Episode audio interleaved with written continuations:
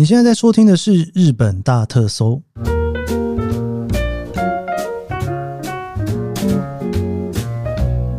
欢迎收听日本大特搜，我是 Keith 研究生。今天是二零二四年令和六年的二月二十三号，星期五哦。我们这个礼拜啊，我应该这样讲，我上个礼拜周末的时候呢，去了一趟代代木公园哦。哇，代代木公园这个有一种春天快要来临的感觉，好热闹啊，人非常非常的多。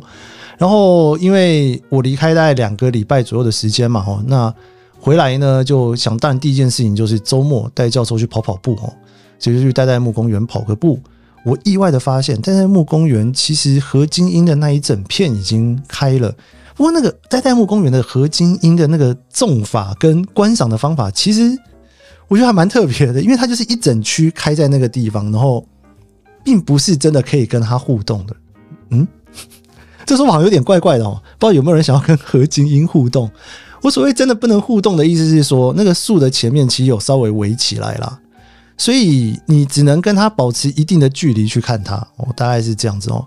我自己觉得还蛮好的耶，尤其周末逛逛代代木公园。有时候常常会有人问我说啊，如果说来日本哦，想要有一种生活感的话哦，可以怎么样哦？我通常第一个建议都是可以去代代木公园走走哦。因为你知道，从元素车站那边出来，你会看到明治神宫嘛，神宫前那边嘛，吼。那神宫桥过去那边就是竞技场。那整个明治神宫的旁边那一整片的大公园，就是代代木公园。所以你如果从地图上面看的话，你或许还会搞不太清楚哪一条线的部分还是明治神宫，然后哪边已经变代代木公园。我觉得，嗯，最好辨识的方法就是明治神宫的树比较高。代代木公园的树呢，没有那么高哦，因为那个是公园嘛，你要在那边，然后又有整片的樱花啊，各式各样的树木在那边哦。代代木公园，你如果周末去的话，你应该会感受到非常强烈的生活感吧？哦，因为毕竟呢，代代木公园的大小啊，从原宿那边，然后一直到。涩谷的后面哦，已经几乎到了就是奥涩谷那一区哈，松涛哦，松涛应该大家如果有听过的话，就是在涩谷区算是一个蛮高级的住宅区哈，也就是代代木公园站那附近。那那附近呢，应该算是涩谷区比较舒服嘛，比较有钱的人住的地方，所以那边的整个走路起来的氛围都不太一样。那代代木公园你逛起来，你会有一种诶生活在这一区的感觉哈。它有一点点像是你在港区的话，去逛那个芝公园，你大概也会有一种非常类似的感觉哦。那当然啦，就是在东京的市中心里面，唯一真的是唯一诶，唯一有比较大的狗公园的地方，其实就是代代木公园了。其他的真的都要到稍微郊区一点哦，那环境也不太一样哦。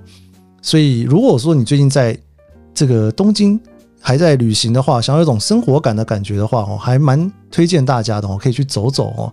应该再过，也不是说应该啦。代代木公园，当然如果樱花开的时候哦，就是大概三月底左右的时间，那边其实是非常漂亮，人也非常多的。那现在去的话呢，还有一种青黄不接的状态吧。嗯，青黄不接通常讲秋天，对不对？现在这算什么？黄青不接，就是那个房子不是房子，树木快要长出。花叶子的时候哦，那这个时候看起来是有点萧条啦。不过有些人特别喜欢这种在东京的萧条感，因为这种萧条感呢，反而是你在台湾看不太到的哦。因为东京的树，因为这个纬度的关系，所以到了冬天呢，很多的树，行道树啊，你就会整片都只能看到枯枝。那这个枯枝，他们有的地方的行道树还会修剪哦，所以那个修剪完那个枯枝之后哦，然后你在。伴随着由下往上，然后看到上面天空的样子，其实也是蛮美的。我自己觉得还蛮好看的哈。所以就是，如果想要那个感受一下不同的生活感的话，推荐给大家。好，然后我们今天呢要聊另外一个很有生活感的地方。对，我们要到京都去哈。京都大家应该都听说过，有一个非常有名的一条河川哦，就是鸭川哈。今天这个大同强化周间，我们的。第三集哦，就已经到了星期五了哈，算第三弹了哦。我们呢要来聊一聊这个，这应该算是压川达人。我有点不太确定，要说他是京都达人还是压川达人哦。他是一个非常喜欢在京都感受生活感的地方，所以如果说呢，你也想要在京都有一些还不错的那种一边散步一边感受京都市区的感觉的话，我觉得这一集听下去你应该会蛮心动的，搞不好马上就直接买了一张机票来关西机场了也不一定。好，我们今天就来聊一聊这个京都最有名的这个鸭川呐，你要怎么好好的在附近好好的走一走、逛一逛，感受一下京都它最美的地方。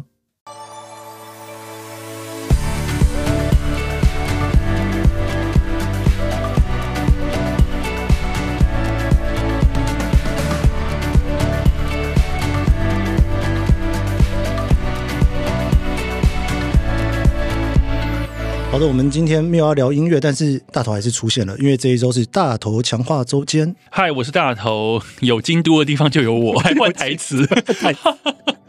你到底为什么那么喜欢京都啊？可不可以讲一下？哎，我去了十几次，哎，真的我去的还多，哎。对，有一次我们不是还在京都见面？我在京都去十几次的地方应该是清水寺，清水寺我真的去了十几次，因为没办法，我真的是没有办法去十几次。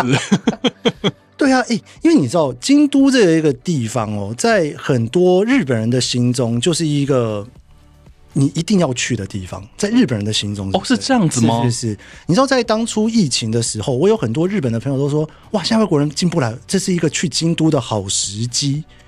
我也去了一次，哦，去了两次。天呐！疫情时代的京都，我有听过朋友描述过，因为他在那个时候去京都去游学，他说：“天呐，没有人的京都真是太棒了，非常神奇。”你知道我那个时候去清水寺，然后我就走进去，我就这样子逛一圈，然后我就去看那一个。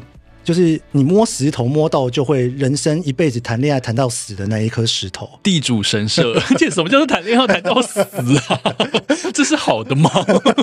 就是一个非常非常的恋爱的一颗石头。是以前每次过去的时候呢，你就会看到很多人在那边撞，呃，捂着眼睛，然后要往前面去摸，在里面撞来撞去。对，然后就一直撞到人，根本摸不到石头。那天我就看一群高中生在那边，哇，都没有人呢，可以直接走到石头。然后我就逛了一下清水寺，从这边绕下来的时候，哎。清水寺居然十分钟就可以逛完，我每次都要一个半小时。天哪，这么棒！其实十分钟是可以走完的，好清幽哦，很清幽，再也不在。对，其实每次讲到京都的时候，大家应该很多人对于京都都会有不同的想象哦。像我自己很喜欢京都的地方呢，就是它很热，然后又有很多公车挤来挤去。没有了，那个是其不喜欢的地方。我在讲什么东西？京都我其实自己最样喜欢的地方，就是你不管走到哪里，你都会觉得眼睛看到的东西是长得很像的。你不会随随便便就出戏，你哪怕总到了那种四条河园丁，看到了你熟悉的星巴克，看到了熟悉的摩斯汉堡，你都觉得诶，放在京都很合理。哦，哎，我没有这个想法，你有这个想法过吗？谢谢你的描述。对啊，可是你知道，大头你喜欢京都的地方就又跟我不太一样。我喜欢京都那个恰到好处的城市腹地，就是它的市中心跟离市中心稍微远一点点的，不到郊区，就是一些比较住宅区的地方，我觉得整整体的气氛非常的赞。是，然后它虽然人多，但是它人多的地方就只有一小区，你离开那个地方就不会人那么多了。嗯，跟东京不太一样，因为东京就是到处人都很多，所以我会觉得在京都这个地方，我很能找到一个很悠闲的感觉，无论是在比方说咖啡店啊，或者是书店啊，甚至是牙川旁边等等，我都可以找到一个很悠闲、可以放松自我的时间跟场地。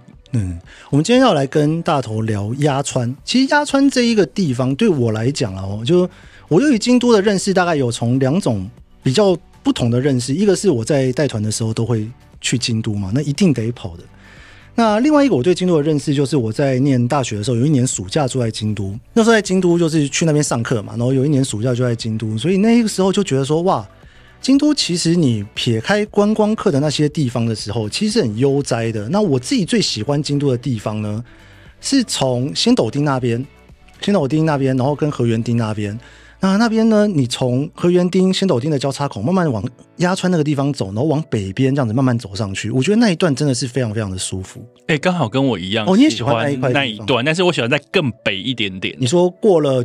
区役所，对对对，在往上走，等于说是那个往上一直要走到鸭川三角洲那一整段。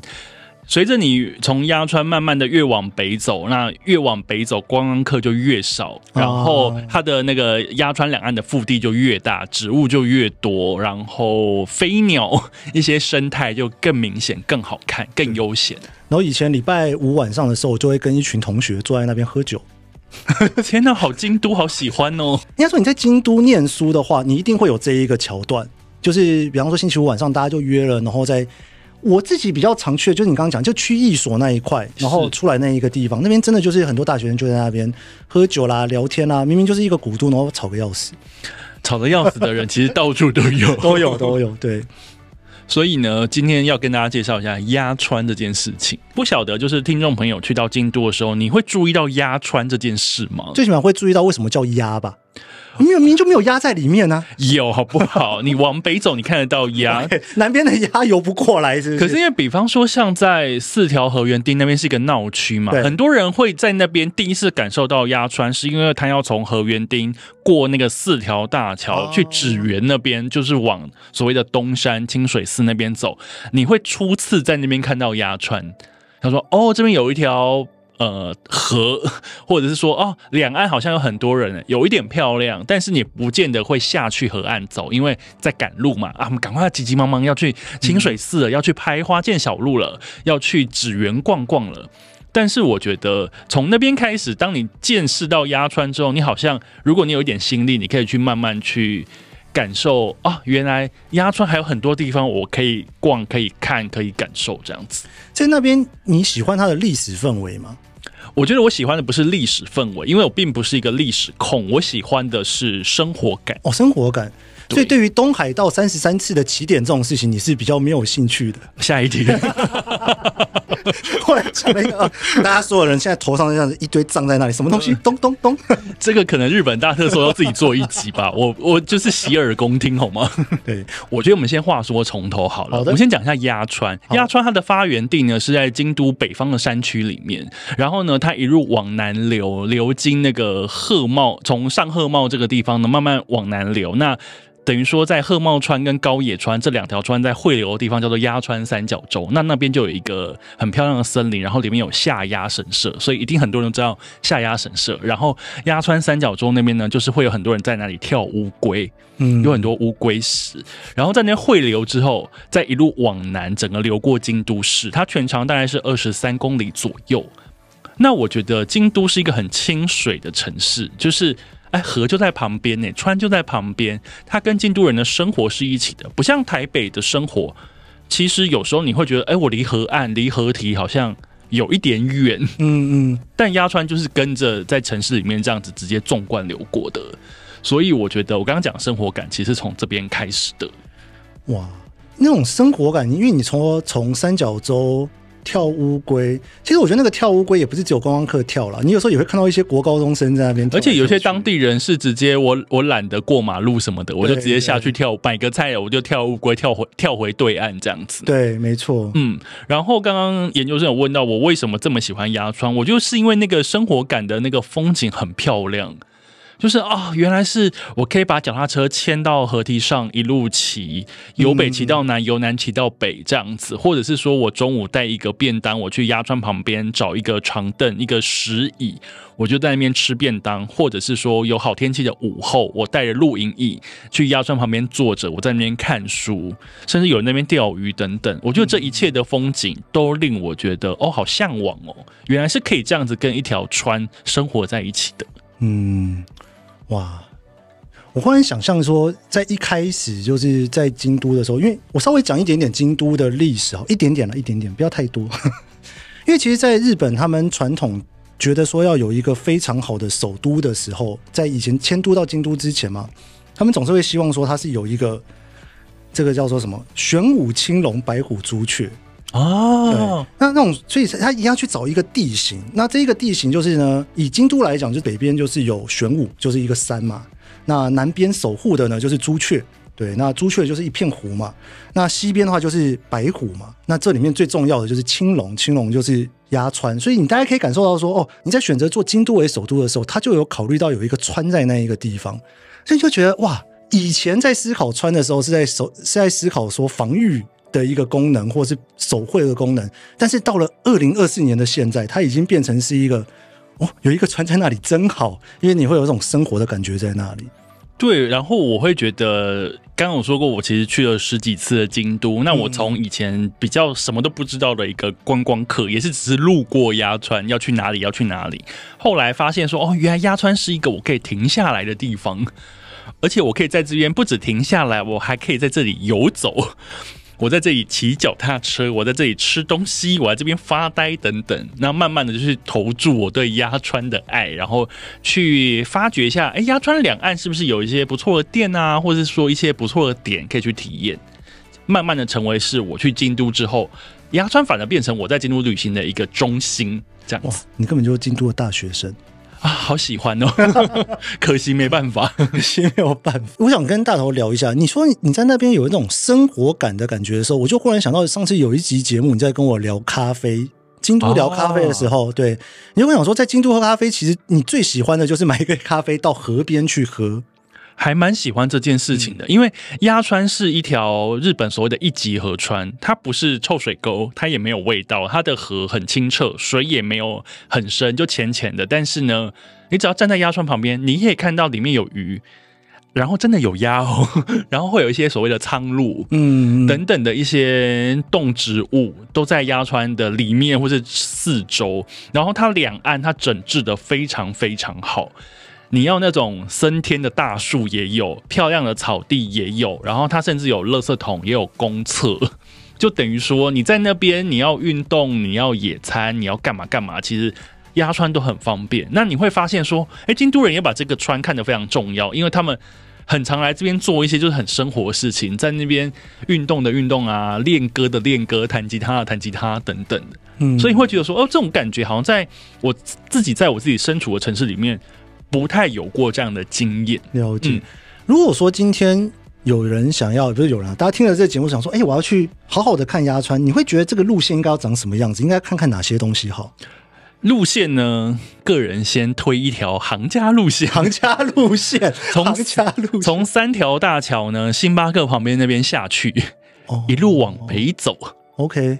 这样子呢，你已经先避开观光客的人潮了，因为呢，观光客都会集中在四条那边，是，所以你从三条旁边星巴克旁边的步道下去，然后呢，一路往北走的时候呢，慢慢走，就是我刚刚说的，人会越变越少，风景会慢慢变得开阔漂亮。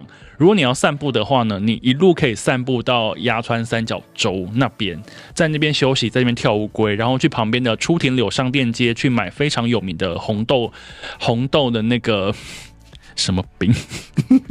去那边买核果子，在出庭有商店街那边去买核果子，然后买了之后再回来亚川三角洲这边野餐，在这边吃野餐，去感受风吹过脸上的温度，感受风吹过你手臂上的那一个很舒服的暖风，然后看看这边的人都在干什么。如果天气真的有点热，脱了鞋子跟袜子，你可以下去鸭川下面玩一下，嗯、玩一下水。因为呃，在秋天或者是夏末的时候，大家会在那边玩水，因为没有那么热嘛。因为大众所皆知，京都夏天很热，但是你也可以试下去玩水的。那我会觉得，在这个地方玩，它不是一个一级观光景点，但是你却可以感受到，哦，原来所谓的生活是这个样子，有这么得天独厚的一个地方，可以让我们在这里玩。所以我觉得，我每次讲到跳乌龟，会有很多也去过京都，然后也感受到这件事情的人表示，哎，对对对对对对，就是这件事情很重要，而且很棒，很好玩。行家路线接下来要怎么走？到了鸭川三角洲那边，其实呢，你要从那边再走回来也没有关系。我说原地走回来，原地走回来没有关系。但是呢，在那边呢，你会有两个选择，一个是把乌龟跳了，一一个把乌龟跳了之后呢，你可以跳到出庭柳那边去搭瑞山电车。就是路面电车，瑞山电车呢，你可以搭上去之后呢，接着就是到。我的发迹的地方吗？你的发迹的地方 没有啦，左京发迹的地方吗？左京区这个地方，那左京区在京都呢，其实是一个文教区，因为那边有非常多的学校，包含了所谓的京都大学在那里，然后还有那个京都的造型艺术大学也在那里。然后你搭瑞山电车一路往北搭，你可以到一乘寺那边有一间非常有名的书店，叫做惠文社，它被称为呃日本最漂亮的书店之一。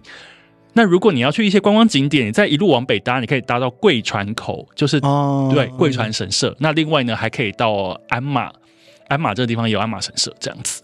哇，贵船神社也是很漂亮。对，就是冬天下雪的时候呢，那个。那个石阶梯的两侧有红色的灯笼，上面有积着雪，是很多旅人都很想要拍的一个画面。那如果你夏天去的时候呢，那那边也有所谓的川床，就是在川上面呢会架了非常多的座位，让大家在那边吃凉面等等。纳凉？呃，不是纳凉床，那边叫川床。川床，对，那边叫川床。那边不能纳凉，纳凉是鸭川旁边才叫纳凉床，哦、对对对，就是有专用名词这样。OK，所以不管是你是要夏天去、冬天去，我觉得都非常适合。那当然，红叶季的时候，也有很多人会搭瑞山电车去看两侧的那个红叶，都是一些非常有名的一些观光名胜这样子。那这是第一个 first choice，就是从出停留往左京那边走。那另外一个 choice 呢，就是你直接从鸭川三角洲那边直接再继续往北走。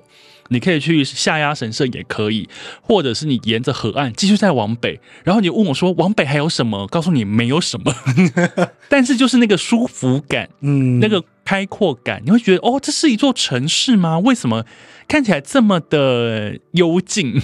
然后河川的风景这么的美，我觉得那个感受非常的好。所以如果往北边一直走过去的时候，你会开始慢慢有一种。这边是京都吗？是我认识的京都吗？对，就是跟你想象中的京都不太一样。那当然也是有一些不错的咖啡店，有一些大众澡堂，有京都植物园等等。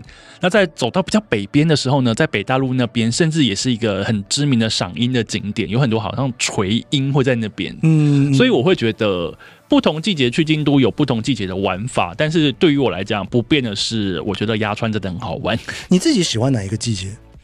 我个人最喜欢什么都没有的季节，什么都没有的季节是什么？差不多十月中吧。哦，你说比较淡季的时候，超淡季。但是十月中，我觉得最棒的是京都会满城开满那个金木犀哦，就是有点桂花的味道，这样子。你走到哪边都会闻到一股清香飘过来，然后想说这是到底什么味道？才发现原来你的身边就是他们种了非常多金木犀花，有那种小小橘色的花开出来，我觉得太美、太赞、太香了。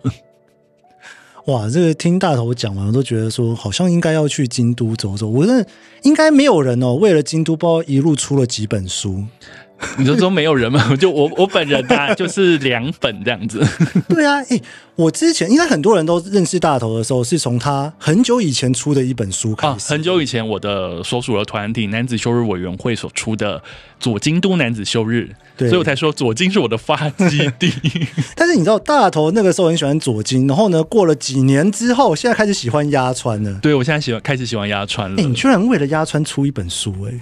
对啊，就台湾应该没有人这么做吧？对啊，为了一条河出一本书，我觉得很值得。是一个青龙给你的暗示吗？希望青龙保佑我大卖。你要聊一下，你这次这本书，你为什么会去写一本专门鸭川的书啊？嗯，这一次我独立出版了一本书，叫做《用鸭川把京都放口袋》。我记得那个时候这个书名我还跟那个研究生先讨论一下，有我丢给 Chat GPT 帮他决定。对，就是到底要用鸭川还是怎么样呢？那最后决定用鸭川把京都放口袋，就是我把鸭川当成一个这一本书的工具，嗯，去理解鸭川、感受鸭川之后，你才能把京都放进你的口袋里面，嗯。因为我觉得我自己读大头的书，我的感觉是大头把京都，呃，应该说大头把压川身边的那种生活感的地方都整理得很好。